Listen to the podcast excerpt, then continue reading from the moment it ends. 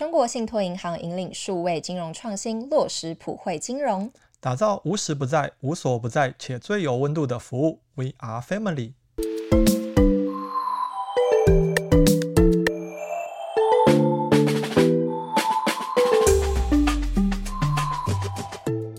财经大小事聊到省钱小秘诀，一起打造属于你的理财金字塔。欢迎收听，不管啦，给我钱。大家好，我是海晴，我是强尼。强尼会想要创业吗？还是就想要这样一路上班到退休？其实真的是一个好问题。你想要听私下的回答，还是在节目上可以讲的回答？先讲官方好了。我说节目上可以讲的回答哦，那个当然是不想啊。我是很热爱我的工作，就是老板跟主管们不用担心。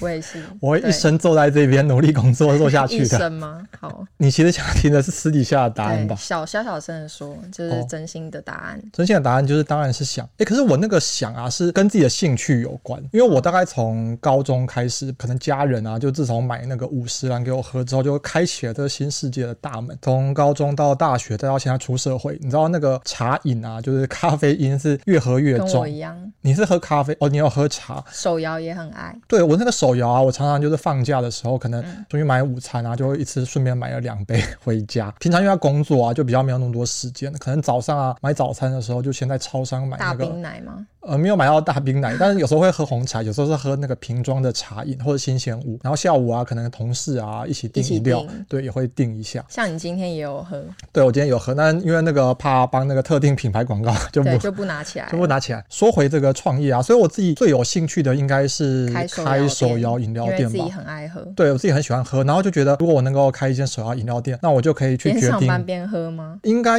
是可以这么说，但我想要的是就是决定我那个菜单啊、品项啊，就是整。间都是我的样子，还蛮风格，蛮让人开心的。几年前啊，我是有想要做这件事，当然不是说我自己去当那个店员在那边摇饮料，是想要当一个老板。那就有跟身边一些朋友啊聊到这件事。聊那我身边有一些就是蛮喜欢喝手摇饮的朋友。你们要一起创业吗？对，那个时候就有几个朋友就说，哎、欸，好像可以耶，就是你知道出这个钱啊，虽然开一间饮料店可能要两三百万，有这么多吗？加盟的话好像要蛮多的，如果自己的开的话，也许一百万左右。然后对于我自己来说，当然一一个人不可能拿出两三百万嘛。嗯。那有一些朋友一起创业。好像还不错，然后大家一起分摊当那个就分下来就几十万这样。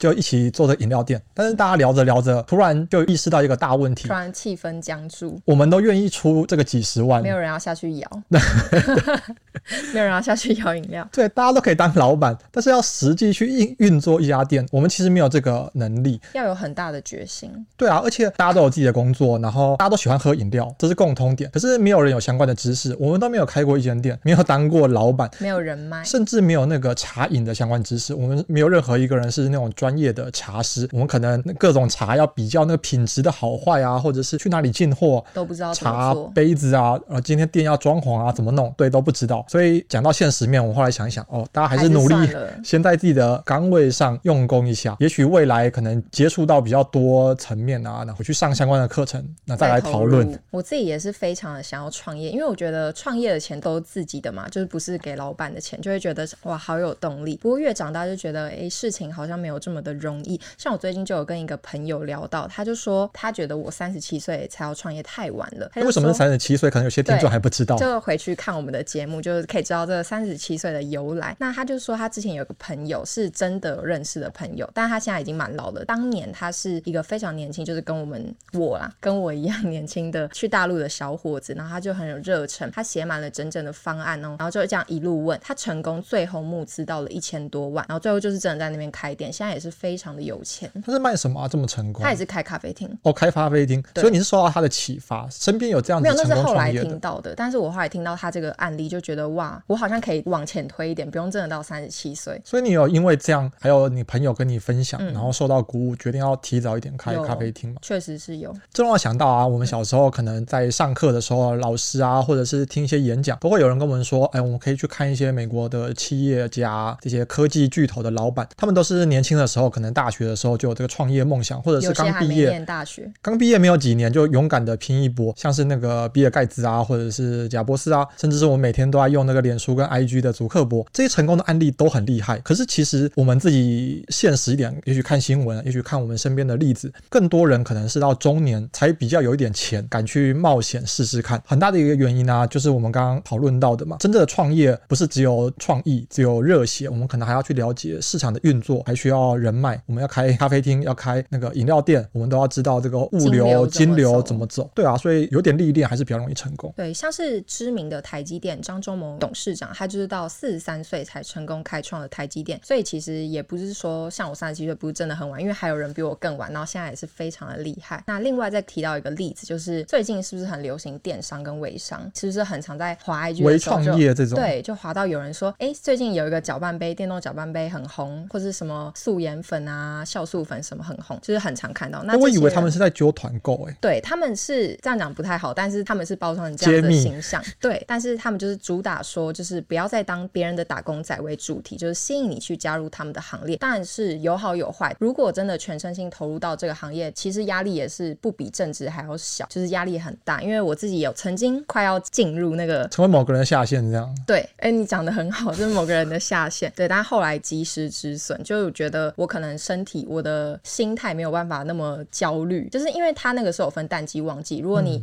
某天你的客户量就是很少，那你就是真的完全没有钱。但是我就有一个朋友，他是很厉害，他就是刚毕业，他原本是念服装设计系，然后他的梦想就是开一间服饰店。毕业的时候，他就是真的花了蛮大一笔钱，就是他自己存的老本，身家 all in，对，身家整个 all in，他就买了一堆珠宝，因为他想做那个项链嘛，他就直接买了很多珠珠，想要自己串自己卖。但是因为他的成本很高，因为它不是批发商，所以它成本很高之外呢，你价格也不能定太高嘛，因为大家都在虾皮，就是想要买便宜的。如果你真的定很高，没有人会想要跟你买，所以他其实到最后是亏钱的，他就整个信心大减。他后来就去转正职了嘛，放弃创业回去找一个工作。对，然后后来他又觉得他好像真的没有很喜欢正职，所以他得加入我刚刚讲那个电商。电商。对，所以他就是正职之外又有电商，我觉得他这样的结合还不错。就他有时候电商的钱还可以超过他正职的钱哦。也就是鸡蛋没有放在同一个篮子里，它两边都有赚。而且它那个电商啊，听起来是不需要特别的进货什么，不像之前有这么大的压力，有有卖出去赚就能赚到钱就好。刚海星有说到啊，就是电商在真人的时候都会说哦，我们不要继续当打工仔啊，听起来就给你一个梦想，就说哎，你自己创业当老板。他们很会讲话，很厉害，这样才能够吸引大家加入。但我觉得啊，如果你真的想要创业，有时候你可能要问一下自己的原因是什么？我创业只是为了追求赚更多的钱吗？还是因为我可能因为上班跟同事处的不好，跟主管处的不好，所以我就想要去离职，想要去创业？又或者是我创业其实是有一个真正的理想，知道自己的目标是什么，可能会比较好。那就再举一个例子，就是我爸的例子。你爸也创业了吗？没有，不是，就是创业的反例，就是他是就业好的这个选择。因为我爸是电机工程师嘛，然后他之前就是在疫情那个期间，就是公司他们可能有危机吧，我也不知道，他就是被调到金门上班，原本是在台北，跟当兵一样抽到金马奖。对，就一整个乌云笼罩在天空的感觉。就是我妈就也很难过，就觉得哈，你不要去那么远，就是都没有有人陪我这样。但是我爸就很坚持，就是他还是要去，然后他就每天视讯我们，就是说他就出门只能走路或骑脚踏车，他也没有机车，也没有车，然后平常也只能吃超商。然后我就看他很可怜，每天都拍那个微波食品，然后就问他说：“你为什么不直接辞职算了？”因为我看过他那个投资股票投资的那个收益单，爸爸的底细已经一清二楚了。我都会偷看，因为那个信用卡单子全部都会寄到家里，我就会一一浏览。我就发现明明就赚很多钱，为什么不辞职？然后他就说，他觉得就业对他来说不只是上班，更多的是他在生活中找到了一个重心，就是他觉得说他在上班的时间，就是其实他没有很累，因为他也年资很高了嘛，地位不不太一样了，所以他的工作程度不会像我们菜鸟刚进来这么辛苦。他就觉得不用那么累，又可以赚到钱，然后生活也有重心，他也可以在上班的时间学习投资，然后顺便投资，他觉得很赚。就是他有自己的目标，他有自己的理想，替别人打工也没什么不好，这是他喜欢的生活方式。而且如果他今天真的辞职，他现在未来还有蛮长的一段路，就好好像投资也不一定对啊，收益也不一定像之前啊这么高，他心态可能会不一样，因为又觉得有点冒险。那我继续再举一个不同的例子，欸、你身边真的很多创业朋友的例子，对，对，因为他们的故事真的是非常的精彩，就想要分享给听众朋友们知道。因为我觉得其实用别人的例子去借鉴到自己身上，就可以防止错误的举动。因为我也还有在咖啡厅上班嘛，就之前有看节目的朋友们应该都知道，就是我咖啡厅的同事，他大概是四十几岁，薪新的同事，然后他原本是工程师哦，很厉害，就是他年收有破百万，而且他已经有房子了。就是我每个都问很清楚，底细也都摸得很清楚了。他自己也很愿意跟我讲啦，就是我没有很冒犯，就是他也愿意讲。不是偷看账单得到的，不是偷看账单，他就是裸辞哦，直接来打工，还不是正职哦。那我就问他说，为什么你要选择来这边打工？为什么不继续在那边赚年收百万呢？超级厉害。工程师跟这个咖啡厅的工读生听起来是一个落差很大的职业。世俗的眼光会觉得哇，一落千丈的感觉。但是他就是跟我娓娓道来说，他现在做咖啡厅是他完成他梦想之一的一个清单，就是他四十几岁嘛，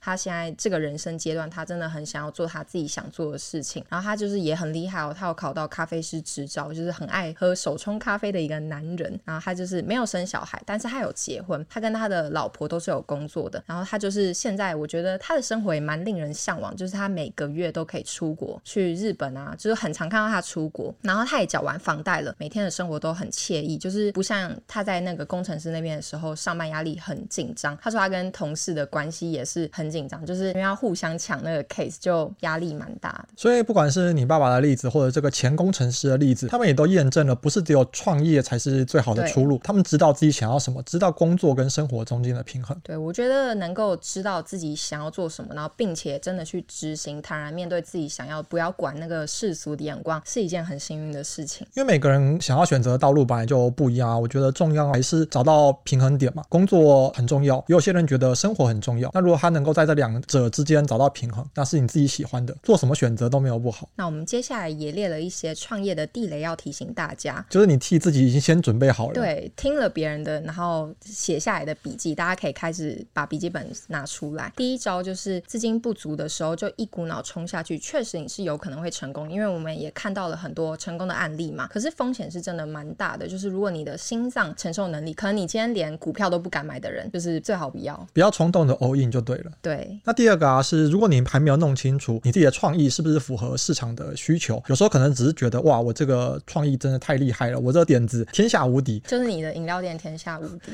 可是实际做了才发现，哎，其实根本没有市场，没有客户，那还是赚不到钱，还是不会成功，一切都是白搭。再第三个就是合适的营运团队，就是非常的重要。相信就是如果有经历过大学时期，就知道分组做报告真的不能找最好的朋友，对不对？这就像不管你是一起做报告、一起工作、一起创业，如果你找一个好朋友，那可能就代表你们呃夫妻也许会离婚，朋友可能会决裂。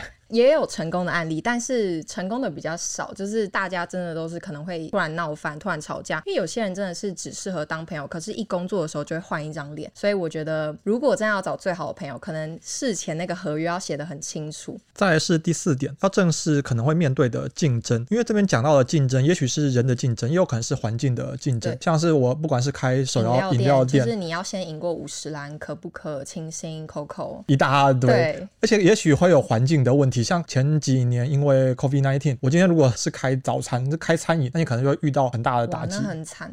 最后一点，我觉得最重要的一环就是压轴讲，就是行销。行销真的是一个非常重要的一件事情。你要想一下，为什么今天你汉堡要去吃麦当劳，要去吃摩斯？这边没有业配，就是单纯讲到几个大厂牌，就是为什么呢？因为是不是他们的行销非常的好，然后折扣也做得很漂亮。我们自己开一间早餐店，自己去开一间汉堡店，我们可能会觉得我的手艺绝对比麦当劳这种速食工业、啊、员工很急急忙忙推出来，我一定更好吃啊。可是麦当劳生意却是我的好几百倍、好几千倍，这是为什么呢？其实就差。他在行销，对，因为他的广告真的很厉害。然后像是我现在在咖啡厅打工嘛，就是也有帮忙找一些行销，就是找一些网红一起来互惠吃免费的餐点。其实真的我自己亲身经历，就是从无到有，就是以前的收入可能是现在的三分之一，就是现在涨了三倍，就是因为有行销之后，真的差了非常的多。我们以前是假日客满，现在是连平日都会爆满。也就是说啊，以前我们可能可以闭门造车，古代的时候嘛，对，古代的时候专心的做好我自己的产品。现在不行了，但现在是网络的时代，是口碑的时代，我们需要靠一个行销的方法来 promote 我自己的产品，才更容易成功。是，希望大家都有朝一日可以做到自己想要做的事情。那我们今天的分享就到这边，如果你喜欢我们节目，不要忘记留言、按赞、分享。我们下次见，拜拜，拜拜。